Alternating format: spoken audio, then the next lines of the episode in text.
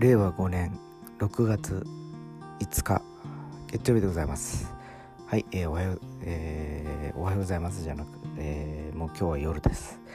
えー、先ほど大阪から戻りまして、えー、今、えー、自分の部屋に、えー、たどり着いたような感じでございまして、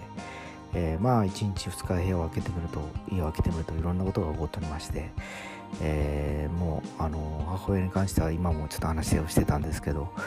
えー、立てないと、えーいう状況にまで陥っているということで寝たきり生活が始まるのかなという感じです。ちょっと明日以降の状況をちょっと見てから確認してみないとわからないんですけど、えー、ちょっともうこの時間なんでケアマネージャーとかにも連絡ができず、えー、ちょっと明日私も仕事なんで、えー、状況はちょっと明日以降に委ねられるかなという状況です。はい。えー、まあ、そんな感じですが、えー、まあ、帰って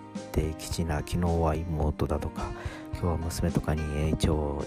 応援を頼んで対応したわけなんですけど、えー、もういよいよですねそれどころではなくなってきたのかなという状況です、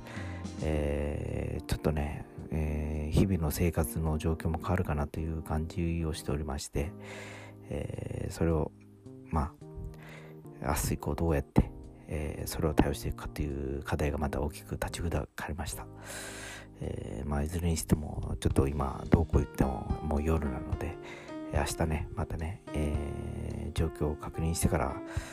え対応したいなと思います。ちょっと短いんですけど今日はこんなところです。では。